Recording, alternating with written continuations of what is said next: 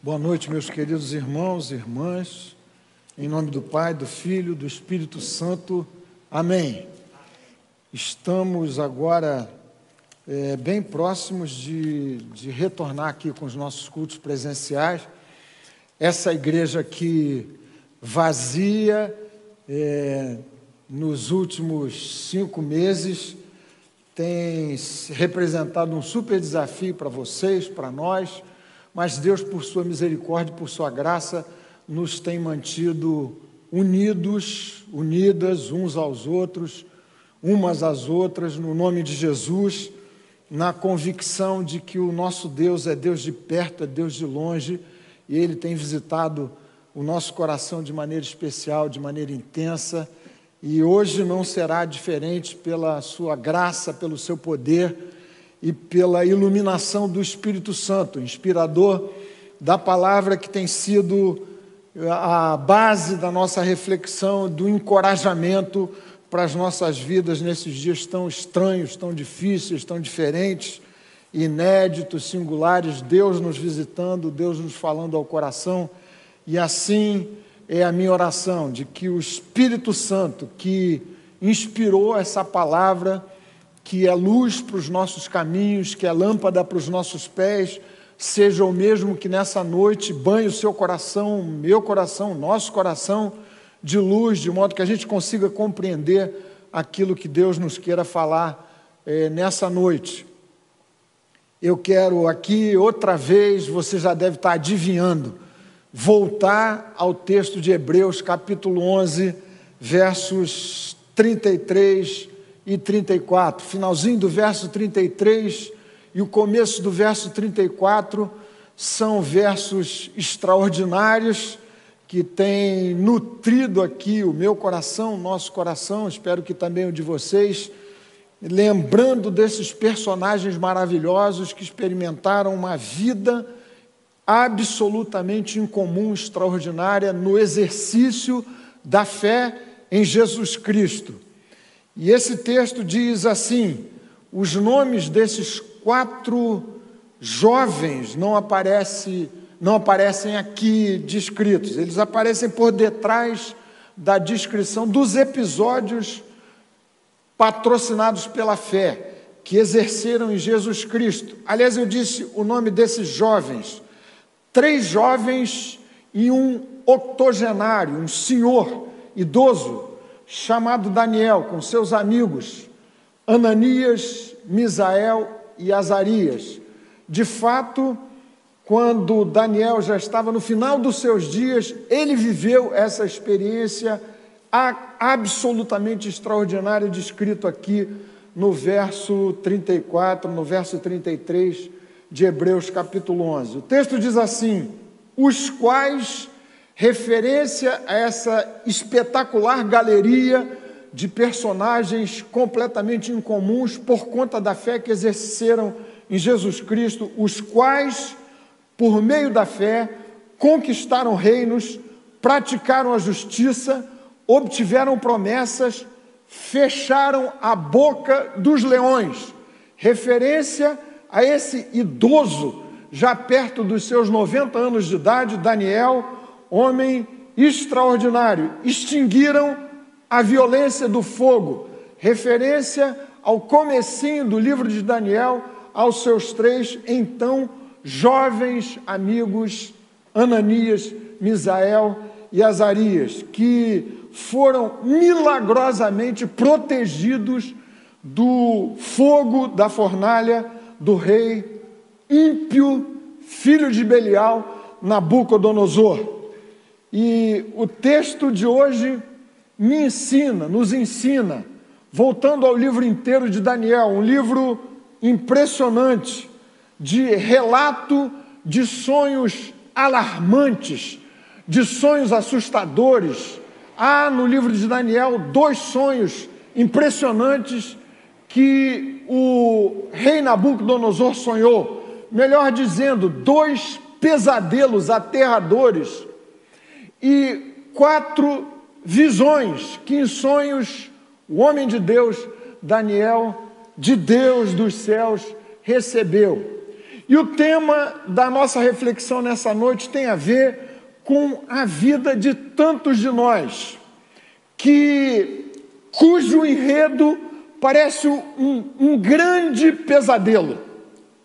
Para alguns, uma vida que se inicia com sonhos, com expectativas, com boas coisas, com idealizações que você vai construindo, mas à medida que esse, de, que esse enredo da sua biografia vai se desenvolvendo, o pesadelo grave, sério, assustador, aterrador, paralisante vai se estabelecendo. Como nesse texto, dos sonhos, dos pesadelos que teve o rei Nabucodonosor. Sonhos que, na interpretação de Daniel, eram de fato os ideais de Deus, a narrativa bendita da redenção, que culminaria com a gloriosa libertação de Daniel, dos seus amigos e do povo do Senhor, do povo escolhido. Então, para hoje, o que vamos pensar aqui é como o pesadelo da vida pode se transformar nos sonhos, nos ideais de Deus. Eu estou aqui com um instrumento novo que eu espero que ele não caia, um microfonezinho aqui, você deve estar percebendo, mas a gente vai avançar aqui pela graça de Jesus. E a minha pergunta para você hoje é justamente essa: qual é o estado da sua vida hoje? Mais se parece com um pesadelo ou com sonhos, com aquilo que você idealizou, com aquilo que você pretendia alcançar? Como é que, afinal de contas, o pesadelo da vida pode se transformar no sonho de Deus? Sonho de Deus numa linguagem antropomórfica, como se Deus, como eu, como vocês, pudesse sonhar, mas eu me refiro ao ideal de Deus para a sua vida, para a minha vida, daqueles a quem Ele chama, ou daqueles, daquelas que ouvem o chamado de Deus para si. Como no texto da primeira carta de Paulo aos Coríntios, no capítulo 2, o verso 9: Nem olhos viram, nem ouvidos ouviram, nem jamais penetrou em coração humano o que Deus tem separado para os que o amam, aos quais ele revelou pelo Espírito Santo. Deus tem para você e para mim não um enredo de pesadelo, como mais se parece a vida de tantos de nós, como certamente de muitos que estão nos ouvindo agora nessa noite. Como, afinal de contas, o pesadelo da vida, como nos sonhos aterradores, assustadores do rei Nabucodonosor, podem se transformar nos ideais de Deus. Duas visões, duas perspectivas para o mesmo sonho, para uma mesma narrativa de uma história impressionante. Deus, de modo soberano, conduzindo as nações na direção da consecução dos seus ideais, dos seus projetos, daquele desfecho extraordinário da história da redenção.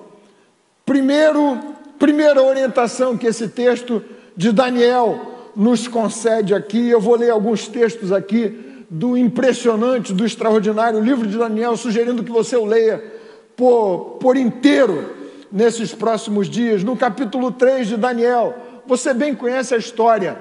Esses quatro jovens, junto com outros jovens selecionados de Israel, foram desterrados, tirados pelo rei de Babilônia da sua terra, do dominador, e os conduziu e os plantou na pátria que não era deles, em Babilônia.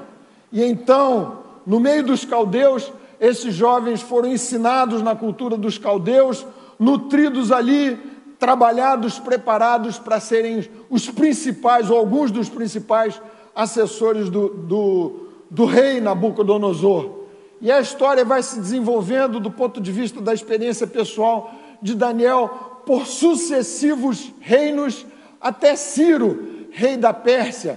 Daniel tem a experiência impressionante de um estadista que, chamado por Deus, vive até o final dos seus dias servindo a diferentes governos fora da sua pátria, fora da sua terra.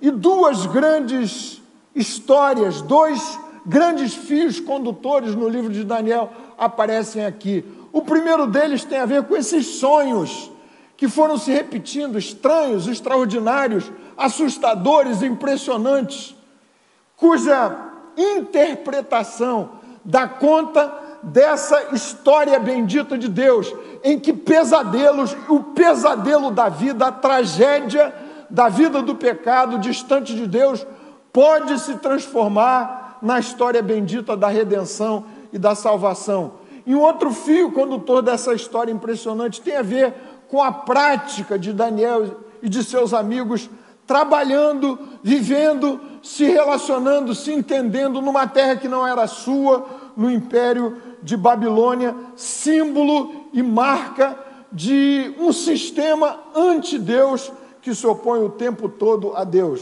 Nessa noite eu quero me ater aqui a essa primeira linha do pensamento do livro de Daniel, o pesadelo que se transforma em sonho, o ideal de Deus sendo construído na sua vida. E a pergunta é: o que é necessário para que o pesadelo de existências difíceis, traumáticas, que muito mais se parecem com pesadelo do que sonho, transformem-se no sonho de Deus, nos sonhos de Deus para você e para mim. Primeiro princípio desse texto: você precisa, como aqueles jovens, esperar sempre pelo livramento milagroso de Deus. O texto de Hebreus, capítulo 11, versos 33 e 34, dentre tantas experiências impressionantes que esses jovens viveram, e o jovem Daniel, até a sua idade madura, até a sua velhice, o que viveram teve tudo a ver com o livramento milagroso de Deus. Em seus corações havia convicção absoluta de que o nosso Deus, como temos cantado aqui tantas vezes, o nosso Deus é o Deus dos impossíveis. Você precisa nutrir no seu coração esta certeza, esta convicção absoluta. O nosso Deus é o Deus do livramento da operação extraordinária e milagrosa. Espere, portanto, sempre pelo livramento milagroso de Deus. Você se lembra, texto já no capítulo 3, diante da ameaça gravíssima do rei Nabucodonosor, se vocês, Ananias, Misael e Azarias, não se curvarem diante da estátua que eu, o super rei de Babilônia, construí, vocês serão impiedosamente lançados na fornalha de fogo. O texto diz assim: Rei Nabucodonosor dizendo: E quem é o Deus que os poderá livrar das minhas mãos? Sadraque, Mesaque e Abednego, nomes que o rei de Babilônia havia imposto àqueles jovens, responderam ao rei: Ó oh, Nabucodonosor, quanto a isso não precisamos nem responder. Se o nosso Deus, a quem servimos, quiser livrar-nos, ele nos livrará da fornalha de fogo ardente e das suas mãos, ó rei. Mais adiante, muito mais adiante, 70 anos de, depois, Daniel se vê naquela circunstância descrita aqui no texto de Hebreus, capítulo 11, jogado na cova dos leões. E o rei Dario, que gostava, que tinha apreço enorme pelo seu assessor direto, Daniel, tendo sido colocado naquela armadilha, você conhece a história, e se vendo obrigado a lançar Daniel, seu amigo, seu assessor, a quem ele estimava na cova dos leões, o próprio rei Dario, diante do milagre extraordinário do anjo de Deus intervindo na cova dos leões e poupando a vida de Daniel, o rei Dario afirma assim, nestes termos, capítulo 6, verso 27. Este Deus de Daniel, o seu Deus, é Deus que livra, salva, faz sinais e maravilhas no céu e na terra. Foi ele quem livrou Daniel do poder dos leões. Sua vida é um pesadelo agora. Coloque no seu coração. esse princípio bendito da experiência da fé. Fé que não se projeta no vazio, fé que não se projeta em si, fé que não se coloca de maneira difusa e sem foco, fé em Jesus Cristo. Espere sempre pelo livramento milagroso de Deus na sua vida. Que abuso desses três jovens. Quem é Deus? Quem é o Deus que poderá livrar vocês das minhas mãos? E aqueles três jovens ousados, abusados, respondem: Quanto a isso, ó rei, não precisamos responder. Se o nosso Deus a quem servimos quiser livrar-nos, ele nos livrará da fornalha de fogo ardente das suas mãos. Nutra no seu coração a expectativa de que Deus é Deus de intervenções milagrosas, onde se esgotam os seus recursos, os meus recursos, aí se iniciam as infinitas alternativas de intervenção milagrosa de Deus.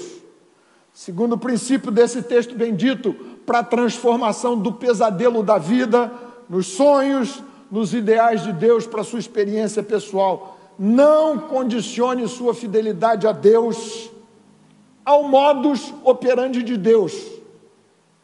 Assim respondem os jovens ao rei Nabucodonosor: se o nosso Deus a quem servimos quiser livrar-nos, ele nos livrará. E mesmo que ele não nos livre, fique sabendo, ó rei, que não prestaremos culto aos seus deuses. Mesmo que ele não, não nos livre, mesmo que Deus tenha uma outra forma de agir, mesmo que Deus tenha o seu próprio jeito, o seu próprio modus operandi, distinto das minhas expectativas, espero milagre nesses termos, que para eles, obviamente, seria o livramento da fornalha de fogo ardente.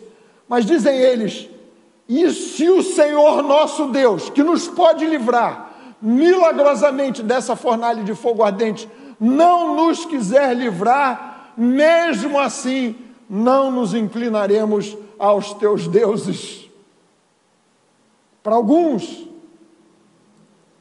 a vida se torna um grande pesadelo, e o pesadelo da vida se agrava mais e mais, porque sua experiência religiosa, os seus interlóquios com Deus, se passam na forma da imposição do seu próprio, não me refiro ao de Deus, mas do seu modus operandi. Como se você dissesse si para si: enquanto Deus fizer do meu jeito, eu lhe serei, serei fiel. Enquanto Deus agir no sentido de confirmar os passos que eu decidi dar, eu lhe serei fiel. O princípio é: não condicione sua fidelidade a Deus ao modus operandi de Deus. Aqui, nessa expressão desses três jovens, há uma bendita, perfeita combinação de uma sereníssima confiança no poder de Deus. Se Deus quiser livrar, Ele nos poderá livrar, porque dele é o poder para livrar. Mas ao mesmo tempo, combina-se com essa serena confiança no poder de Deus, a completa e total submissão aos termos da sua boa, perfeita e agradável vontade. Ainda que nem sempre a vontade de Deus para você e o seu modus operandi, sua maneira de agir, sua maneira de operar, não lhe pareça boa, perfeita e agradável.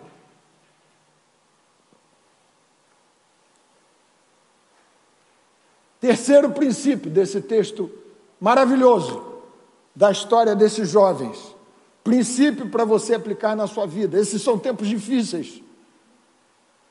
Para alguns, um pesadelo de enredo inimaginável.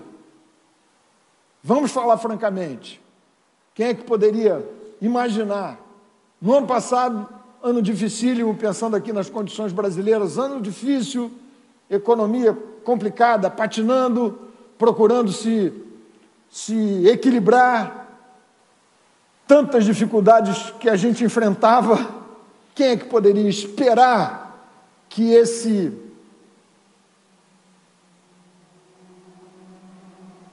maremoto invadiria essa praia e a praia de todo mundo? Mas eu sei que alguns podem estar pensando assim: bom, essa conjuntura estranha, esquisita, que se parece muito mais com um pesadelo do que qualquer tipo de sonho, de ideal de Deus para mim, vem para se somar aos pesadelos que já envolviam a alma de tantos, a vida, o coração, a esfera mais privativa da experiência pessoal, familiar de tanta gente. Saúde, as relações interpessoais complicadas, confusas. Como se tudo isso não fosse pesadelo bastante, ainda o enfrentamento desse contexto, dessa conjuntura inimaginável. Terceiro princípio dessa história maravilhosa, fabulosa, do registro do livro de Daniel, repercutido no texto de Hebreus, quando a história lhe parecer um pesadelo, alimente o seu coração com o desfecho da visão profética, sua mensagem central. Daniel, com seus amigos, viu-se numa cena de pesadelo. Você conhece a história, você sabe. Jovens, cheios de possibilidades, da tribo de Judá, dos nobres de Israel, e de repente, feitos cativos, escravos, jogados numa terra, numa cultura que não era deles. História de um grande pesadelo, que vai se transformando numa espetacular, extraordinária narrativa da redenção e da libertação de Deus na direção do seu povo. E essa profética vai enchendo o coração de Daniel ao longo de todo o texto. O texto diz assim, capítulo 4, verso 32, capítulo 7, verso 27, capítulo 12, verso 1, verso 13. Vejam só, nestas profecias, nesses sonhos, de interpretação dificílima. Você lê esses textos aqui de Daniel e, e o tempo todo a sensação que se tem é que, pelo menos alguns trechos, são uma espécie de mensagem criptografada. Você não entende nada. E há algumas conexões históricas que se pode fazer facilmente, os intérpretes, os exegetas e os estudiosos fazem coisas que foram acontecendo pouco depois daqueles dias, até os dias de Jesus. Mas há coisas aqui completamente incompreensíveis. Mas o desfecho da história, a sua mensagem central, são elementos completamente inteligíveis pelo Espírito do Senhor, para o homem de Deus Daniel. E o princípio é: quando na sua vida, você que anda com Deus, decidiu andar com Jesus, a sua própria história, a história à sua volta, daqueles a quem você ama, parecer-se com um pesadelo, reporte-se, alimente o seu coração, a visão profética, a essa bendita narrativa da redenção, cujo significado, cujos lances você pode não entender e não entenderá mas o desfecho é certo, é claro, é seguro, é descrito de maneira meridianamente cristalina na palavra de Deus, e aqui estão os textos. Verso 32 do capítulo 4 do livro de Daniel. até que você reconheça ao Altíssimo interpretação do sonho de Nabucodonosor feita por Daniel. Ele lhe diz: até que você, rei Nabucodonosor, reconheça que o Altíssimo tem domínio sobre os reinos do mundo e os dá quem quer.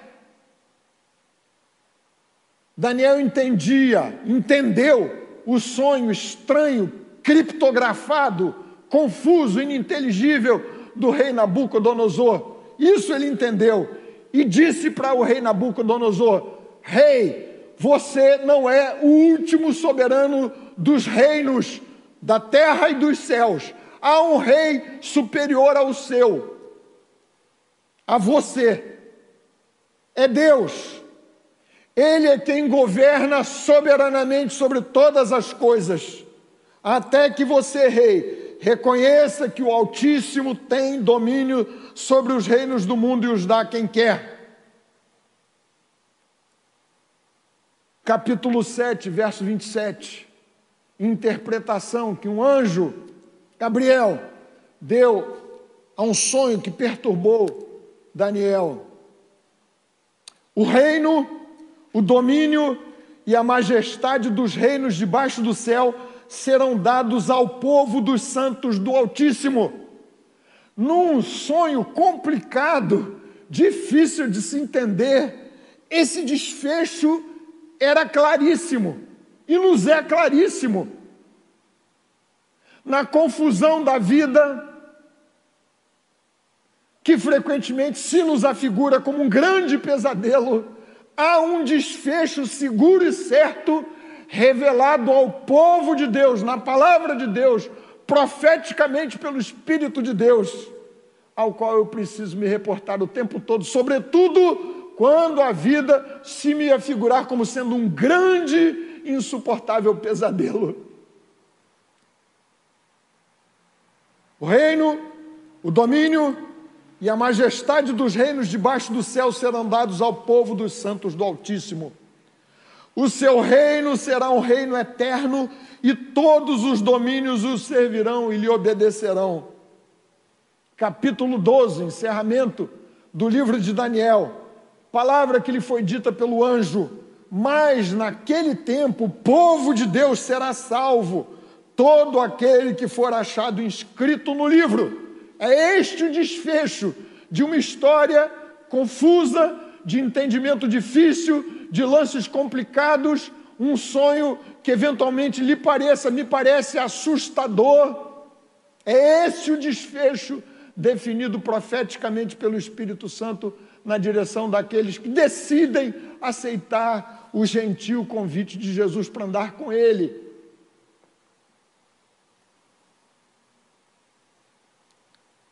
Quanto a você, Daniel, siga o seu caminho até o fim. Verso 13 do capítulo 12, o último versículo do livro de Daniel.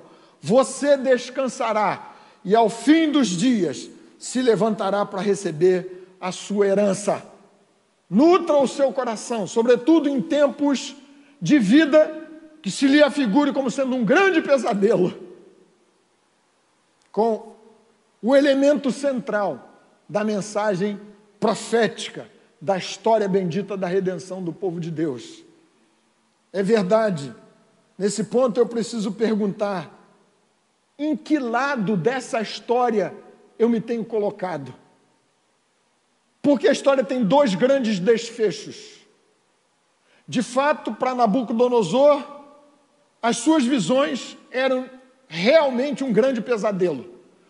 Para o seu filho, rei Belsazar, ímpio, terrível, arrogante. A mensagem que Daniel interpretou foi uma mensagem assustadora, um reforço para aquele grande pesadelo que ele teve ao divisar na parede, no meio de uma festa terrível, aquela inscrição na parede. De que lado da história você está? Porque esse desfecho inspirador, que vai representar infusão de coragem diante dos mais altos, insuperáveis inimigos, uma infusão bendita de esperança em tempos de pressão insuportável na sua vida, uma injeção maravilhosa de perseverança para as provas que a vida lhe haverá de propor, vai certamente ser definido dependendo do lado em que você esteja nessa história e nessa narrativa. Tempo todo, esse texto qualifica Daniel e seus amigos como sendo amigos de Deus. O Deus de Daniel, o Deus de Sadraque, de Mesaque, de Abednego. O Deus com quem eles andavam. Quarto princípio que esse texto me permite enunciar para a transformação dos pesadelos da vida nos sonhos, nos ideais de Deus, para aqueles que ouvem o seu chamado. Viva! Esse é um texto místico, misterioso em grande medida. Viva sabendo que as lutas daqui, essas lutas que a gente enxerga, que a gente vê, com as quais a gente se defronta o tempo todo, que reverberam no ambiente recluso da sua alma, pensamentos estranhos, para alguns pensamentos destrutivos, suicidas, homicidas, que você gostaria de banir do seu coração e da sua mente, mas que assaltam o seu coração.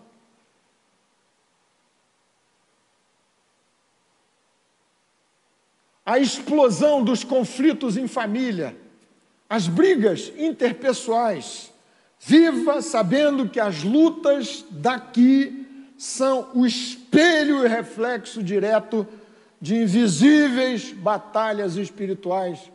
É o que esse texto nos revela. Princípio confirmado por Paulo, escrevendo sua carta aos Efésios, é um texto clássico, capítulo 6, verso 10, porque a nossa luta não é contra carne e sangue. Ele diz: Nós não estamos pelejando uns com os outros. O nosso conflito é de natureza essencialmente espiritual. Ele diz: a nossa luta não é contra carne e sangue, mas contra principados e potestades, contra os dominadores deste mundo tenebroso, contra as forças espirituais do mal nas regiões celestes. E por que que eu estou reforçando aqui esse princípio? É porque se você tiver esta consciência espiritual,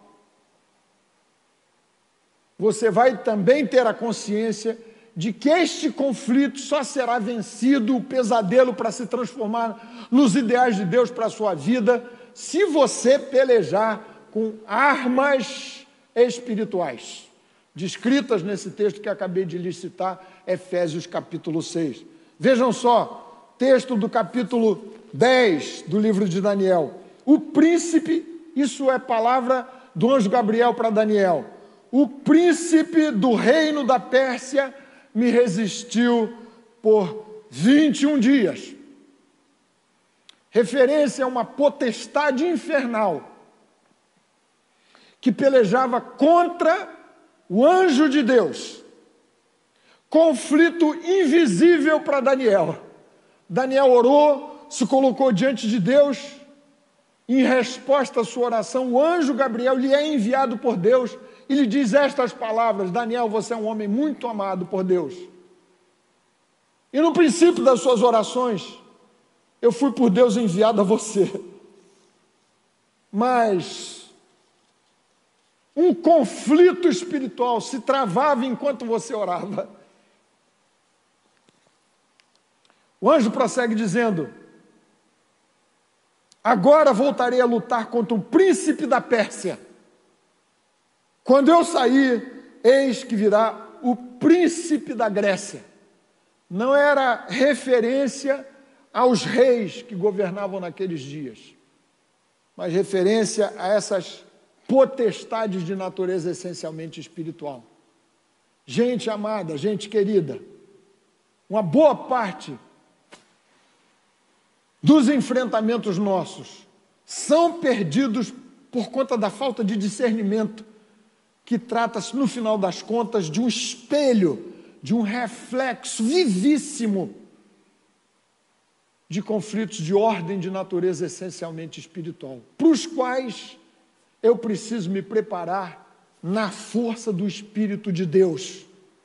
Esse é um texto, livro de Daniel, encharcado, embebido o tempo todo de devoção, de comunhão com Deus, de oração, de jejum, de jovens e de um idoso, já Daniel, lá perto dos seus 90 anos de idade, orando três vezes por dia, devocionalmente se colocando aos pés do Senhor, vivendo intimamente com Deus, tendo experiências de intervenção milagrosa de Deus, como já vimos.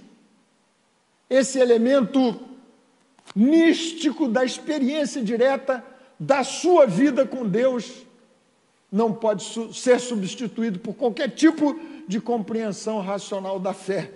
Ainda que você deva compreender racionalmente a fé em Jesus, doutrina bíblica que dê lastro às suas experiências com Deus, mas doutrina sem experiência, sem comunhão com Deus, sem vida embebida no Espírito de Deus ou pelo Espírito do Senhor, será vida oca, seca, morta, ortodoxia, com pouco valor ou nenhum valor. É preciso que você combine o entendimento das Escrituras, como Daniel no capítulo 9, eu entendi pelos livros, ele se dedicava à leitura dos escritos sagrados, da profecia de Jeremias, compreendendo por Deus, lendo, se informando, mas vivendo dia a dia essa extraordinária vida, compreendendo que se tratava, no final das contas, de um conflito de ordem de natureza essencialmente espiritual. E aqui, tanto que se poderia dizer, os jovens levados para aquela terra ganharam novos nomes. Você que conhece a história sabe. Os quatro nomes eram representações das divindades pagãs do Império de Babilônia. O nome que foi dado a Daniel, Daniel significa Deus é o juiz.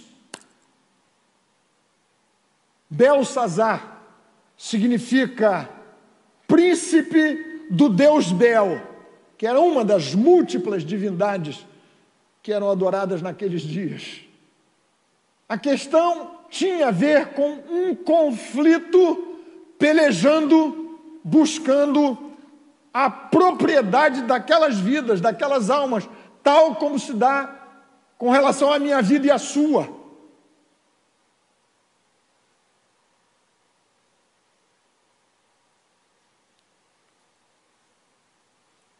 E esse conflito só se ganha, e esse conflito só se resolve quando eu me aproprio e faço uso do armamento de natureza essencialmente espiritual.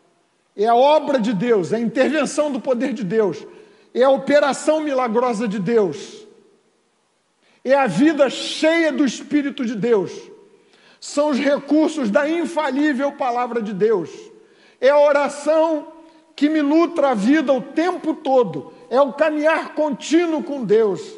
Viva sabendo que as lutas daqui, que explodem dentro da sua casa, na sua mente, no seu coração, no seu lugar de trabalho, são um espelho de conflitos de ordem de natureza espiritual, que no final das contas tem como fim a apropriação da sua vida Quinto princípio que esse texto nos ensina de maneira grandiosa, como na carta inteira aos Hebreus, para que o pesadelo da vida se transforme no sonho de Deus. Ou por outra, para que sua vida não se transforme num grande pesadelo, você precisa aprender todos os dias a viver na graça a viver da graça, a viver pela graça de Deus, sem jamais desprezar a graça de Deus. Isso quer dizer que a experiência de Daniel e dos seus amigos, antes de ser a experiência de heróis que, por sua fidelidade, fecharam a boca dos leões, extinguiram a violência do fogo, nos termos da carta aos Hebreus. O próprio Daniel reconhece: Deus mandou o seu anjo, foi o seu poder e foi a sua graça.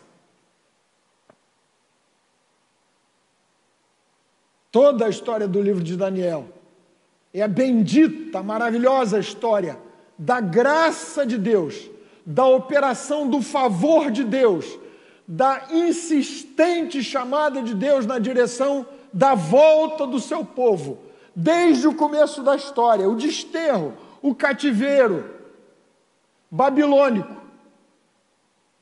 Deus chamando o seu povo de volta para si. Graça de Deus, que falou ao coração do ímpio Nabucodonosor por 40 anos. Segundo o registro do capítulo 4, Nabucodonosor, depois de insistentes chamadas de Deus para si, ele finalmente reconheceu que Deus era o único Deus, o Senhor de toda a terra. Essa é a história da operação da graça de Deus. Graça que não se pode desprezar, porque o mesmo texto, a mesma narrativa e são os alertas insistentes da carta aos Hebreus, tratam do modo sério como Deus lida com a sua graça. Deus me chama, Deus chama você, e eu devo ouvir a sua voz. Livro de Daniel contém graça o tempo todo, favor de Deus, mas palavra de juízo. Da mesma forma e nos mesmos termos. Deus concedeu a Daniel, capítulo 1, verso 9, misericórdia e compreensão da parte da, do chefe dos eunucos. Se não fosse a graça de Deus e o favor de Deus, a fidelidade de Daniel não teria valido de nada. Ele decidiu não se contaminar. Mas antes disso, Deus já havia provido o seu favor na forma da simpatia com aquele que foi encarregado de cuidar daqueles jovens. Portanto, ó rei, palavra de Daniel capítulo 4, ele se dirigindo ao rei Nabucodonosor. Portanto, ó rei, aceite o meu conselho, graça de Deus, insistente graça, chamada ao arrependimento, que não se pode baratear e desprezar. Aceite o meu conselho, abandone os seus pecados, praticando a justiça e acabe com suas iniquidades, usando de misericórdia para com os pobres. Inscrição incompreensível traduzida por Daniel, inscrição na parede do palácio do rei Belsazar. Você foi pesado na balança e achado em falta. Eu repito o princípio, para orarmos agora em seguida. Aprenda a viver na graça de Deus. Da graça de Deus. Pela graça de Deus. Mas sem jamais baratear essa graça, desprezar essa graça desprezar a graça de Deus, barateá-la, significa você, em algum momento, entender que pode comprar o favor de Deus pelos seus esforços, méritos pessoais, por suas tentativas de agradar a Deus e, com isso, conquistar o seu favor e ser aceito por Ele. Isso é baratear a graça, porque a graça custou não o preço dos seus esforços, da sua moralidade, mas o preço do sangue de Jesus, de inestimável valor. Desprezar, baratear a graça de Deus significa não ouvir aos apelos da sua graça e da sua voz.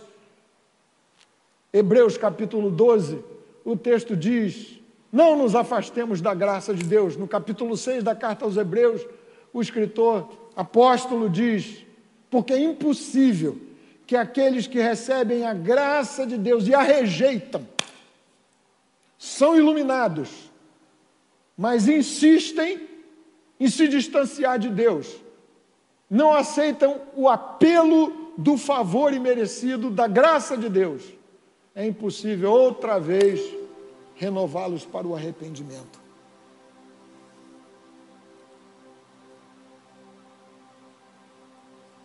Volte para Deus. É a chamada do livro profético desses personagens extraordinários. Livro de Daniel. Ande com Deus, porque o conflito é espiritual. Então, para que você saia do pesadelo da vida e entre no ambiente dos sonhos de Deus, é preciso que você esteja habilitado com a armadura de Deus. É o conselho de Paulo na carta aos Efésios, capítulo 6, do verso 10 em diante. Leia lá, vale a pena. Revestivos de toda a armadura de Deus, para poder ficar firmes no dia mal. No dia em que a vida parecer-se com um grande pesadelo, traga para o seu coração as visões proféticas dessa maravilhosa e enigmática narrativa da redenção, mas que de enigmático nada tem quanto ao seu desfecho e a sua mensagem central. Deus interveio, mandando Jesus Cristo para transformar o pesadelo da vida nos seus sonhos e nos seus ideais na direção do seu povo. Espere sempre o milagre de Deus. Nos termos de Deus é verdade, mas mantenha esse coração cheio de expectativa. Impressionante, comovente ver que Daniel viveu certamente o maior milagre da sua existência, perto dos seus 90 anos de idade. Foi jogado como idoso octogenário, como já lhes disse, na cova dos leões, descansando serena e tranquilamente no poder libertador de Deus. E o milagre aconteceu. É assim que Deus me chame a você para vivermos com as melhores expectativas quanto à intervenção de Deus. Quando não houver nada que você possa fazer, descanse no Deus que tudo pode fazer a seu favor e a favor da sua própria glória. Descanse em Deus. E assim nós vamos orar nessa noite. Ore comigo. Você que tem passado momentos de susto com os pesadelos da vida, são tantos. Ou com os sonhos enigmáticos, sem qualquer tipo de lógica ou explicação inteligível. Vamos orar. Ó Deus, ó Senhor bendito, eu te rogo que uma operação extraordinária do Teu Espírito Santo. Alcance, acompanhe o coração dos Teus filhos e filhas que nessa noite participam desse momento de adoração, de devoção, de reflexão em torno da Tua palavra. Ó Deus, reedita nas nossas vidas estas experiências extraordinárias Lembra-nos o tempo todo do desfecho dessa grande história, desse sonho narrado por Deus em Sua palavra bendita. Tantos lances que para nós nos parecem completamente incompreensíveis, como a profecia do registro do livro de Daniel, mas compreendemos que o desfecho é claro e seguro. É o reino eterno, é a salvação eterna, é a justiça eterna, é a lavagem definitiva dos pecados, é a expiação da culpa, é a recuperação do fracassado pecador. Ó oh Deus amado, visita os que nesta noite sentem-se imersos num insuportável pesadelo. Arranca-os pela tua palavra e pela força das tuas promessas para o ambiente bendito e novo dos sonhos de Deus, das visões que dão conta da palavra profética de Deus na direção daqueles que o amam. Obrigado, Senhor, pelas oportunidades que nos dás de nos apropriarmos muito mais da tua graça nestes tempos difíceis. Graça que não queremos desprezar ou baratear, nos fiando nos nossos próprios esforços, como se eles fossem pagamento suficiente para o favor que custou o sangue de Jesus. Mas ao mesmo tempo não queremos recusar, ouvir e obedecer a tua voz e ao teu chamado. Louvamos o teu nome, em nome de Jesus. Amém.